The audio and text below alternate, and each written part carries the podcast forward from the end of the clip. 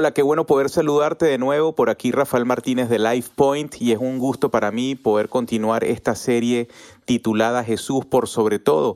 Específicamente vamos a estar viendo Colosenses 3 del 12 al 17 y el episodio de hoy lleva como nombre Vestido de Cristo. Seguramente has oído al igual que yo que debemos vestirnos para el éxito, pero no es el éxito de lo que vende el sistema o lo que vende el mundo. De eso se trata justamente lo que habla Colosenses 3, 12 al 17, cuando Pablo les dice a los cristianos en Colosas cómo deben vestirse los creyentes. Es un éxito que va más allá de nosotros mismos y del sistema, es un éxito en el Señor. Ahora, Él no está hablando de lo que deben vestir los domingos en la mañana los creyentes. Muchas iglesias están más interesadas en ver lo que la gente usa o viste para ir a la iglesia que cómo actúan fuera de la iglesia.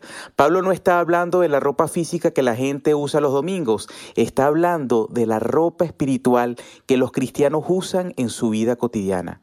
Ahora, como vistes determina quién eres. Versículo 12, Pablo dijo, vestíos pues como escogidos de Dios, santos y amados. Antes que Pablo dijera cómo debíamos vestirnos, nos recuerda quiénes somos, porque cómo nos vestimos determina quiénes somos. Por ejemplo, un jugador de fútbol cuando termina de jugar con un equipo específico y cambia de equipo, automáticamente muchas cosas suceden. Entre una de esas cosas que suceden es el cambio de uniforme. Él deja un viejo uniforme y se pone un nuevo uniforme, identifica y representa a un nuevo equipo. Ahora somos personas diferentes y ahora jugamos para un equipo diferente. El mundo era nuestro equipo y el pecado nuestro dueño. Ahora Jesús es nuestro dueño porque Él los compró con sus sangre. Cambiamos de equipo, así que deberíamos cambiar de uniforme. Dios sabía que no lo elegirías a Él. Lo que vio en ti fue que tú huías constantemente de Él. Hoy, si tú eres salvo, es porque Él te escogió.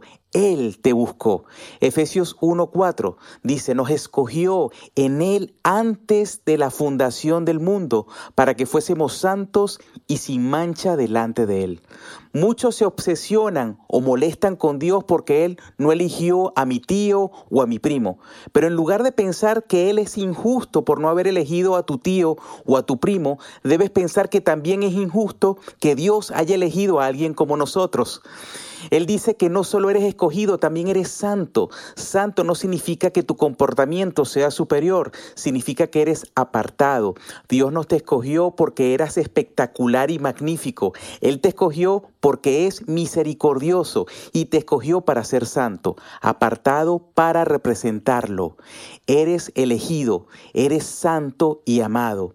Puede que no te sientas amado por tu Padre terrenal, pero eres amado incondicionalmente por tu Padre celestial.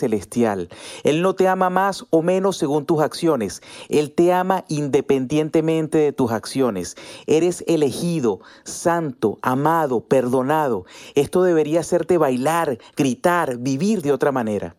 En los versículos 8 al 9, Pablo dijo que debemos despojarnos de la ira, la malicia, la calumnia, la mentira. Y ahora en los versículos 12 al 13 dice que debemos revestirnos de compasión, bondad, humildad, mansedumbre y paciencia. Es decir, tener vidas radicalmente diferentes. No suena como el mundo en que vivimos, ¿verdad? Vemos gente hablando mal de otras personas en las redes sociales sin compasión. La gente no tiene ni idea de lo que es la humildad. Solo nos preocupamos y pensamos en nosotros mismos. Pablo dijo, perdónense unos a otros como Jesús los perdonó a ustedes. No merecíamos ser perdonados y Dios no solo perdonó ciertos pecados, Él perdonó todos nuestros pecados. Pero te pregunto, ¿tú has perdonado a otros de la misma manera que Jesús te perdonó a ti? Él dice sobre todas estas cosas, vestidos de amor. La palabra amor es la palabra griega ágape, que es un amor sacrificado e incondicional. Nosotros no amamos a los demás de esta forma, pero como Dios nos amó, así también nosotros debemos amar a los demás de esa manera. Este tipo de amor ágape no se trata de emoción, se trata de acción. No significa que tengo que estar conectado emocionalmente con alguien, pero tengo que amarlo activamente, cuidarlo, perdonarlo amarle y servirle. Ponemos el amor sobre todas estas cosas porque es el cinturón que mantiene unida todas estas otras virtudes. Si amamos, seremos humildes, pacientes, compasivos, perdonadores. Puede que te desanimes porque es muy difícil ser amable, paciente, humilde o perdonador, amoroso en nuestro mundo o con ciertas personas. Es por eso que Pablo te recuerda quién eres en Cristo, porque no puedes poner estas virtudes en acción en tus propias fuerzas. No lo vamos a lograr. Se necesita el poder del Espíritu Santo para soportar estas cosas en tu vida y en nuestra cotidianidad con nuestras relaciones. Somos incapaces de revestirnos solos. Entonces, quién eres determina a dónde pertenece. En el versículo 16 dice que la palabra de Cristo more abundantemente en vosotros, enseñándonos, exhortándonos unos a otros con toda sabiduría cantando salmos, himnos y cánticos espirituales. Note el unos a otros. En otras palabras, si tienes una nueva fe, tienes una nueva familia. Eres miembro del cuerpo de Cristo, la iglesia. Es muy importante la forma en que nos vestimos, porque lo que vestimos espiritualmente no solo nos beneficia a nosotros, beneficia a la iglesia. Él dice que debemos dejar que la paz y las palabras de Cristo habiten abundantemente dentro de nosotros. La paz es parte del fruto del Espíritu y se refiere específicamente a la paz que nuestra relación con Jesús debe traer a nuestras relaciones con las personas, especialmente con las personas de la iglesia. La iglesia está formada por personas que están rotas, son personas imperfectas o heridas. Por eso a veces saltan algunos problemas. Nos amamos, pero a veces decimos cosas que no queremos decir.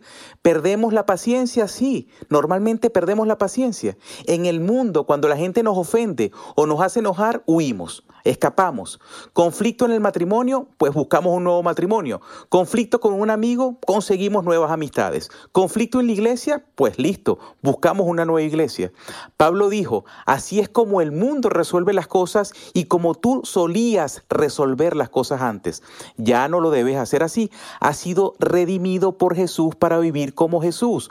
Ofendiste a Jesús y Él te perdonó, así que perdona tú también a los demás. Y punto. Dios no te ha escogido simplemente para ser su pueblo, sino para vivir como su pueblo y eso significa dejar que la paz de Cristo gobierne cuando las cosas van mal.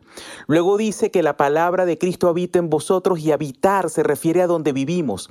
Entonces, Él está diciendo que la palabra de Dios viva dentro de ti porque la misma muestra cómo debes vivir. ¿Manejas los conflictos de la manera que Dios dice que los manejemos? ¿Cuántas veces perdonas a alguien? ¿Cuántas veces dice Dios que perdonemos nosotros a alguien? ¿Cómo manejas cuando alguien habla mal de ti? ¿Cómo dice la palabra de Dios que lo manejemos según Mateo 18? Por eso dejamos que la palabra de Cristo habite en nosotros porque cambia nuestra forma de vivir. Matamos el pecado y vivimos para ganar. Nos vestimos para el éxito espiritual. Luego nos dice que nos enseñemos y exhortemos unos a otros en toda sabiduría. La enseñanza se refiere a la instrucción positiva, sea un grupo pequeño, un grupo de estudio bíblico, la predicación. Amonestar es responsabilizarse los unos por los otros. Recuerda Colosenses 1:28, a Él anunciamos, amonestando a todos y enseñando a todos con toda sabiduría, a fin de presentar a todos maduros en Cristo. Enseñamos y amonestamos para ayudarnos unos a otros a madurar, a crecer y a ser más como Jesús. Luego dice que debemos cantar salmos, himnos y cánticos espirituales a Dios. El punto es que el contenido de nuestras canciones debe provenir de la palabra de Dios. Predicamos la palabra, cantamos la palabra con un espíritu de acción de gracias. Ahora, escucha bien esta afirmación. Donde perteneces determina lo que haces. Colosenses 3:17. Y todo lo que hacéis, sea de palabra o de hecho, hacedlo todo en el nombre del Señor Jesús, dando gracias a Dios Padre por medio de Él. Suena similar a lo que Pablo le dijo a la iglesia en Corinto, en 1 Corintios 10:31. Así que, ya sea que coman o beban o hagan cualquier otra cosa, háganlo todo para la gloria de Dios. Hagas lo que hagas, palabra, obra, hazlo todo en el nombre de Jesús y para darle gloria a Él. Esto significa todo. Iglesia, adoración, trabajo, deportes, intimidad, matrimonio, sexo, presupuesto, crianza de los hijos, vacaciones. No hay distinción entre lo secular y lo sagrado. Por favor, entiende esto. Haces todo con el reino de los cielos en mente.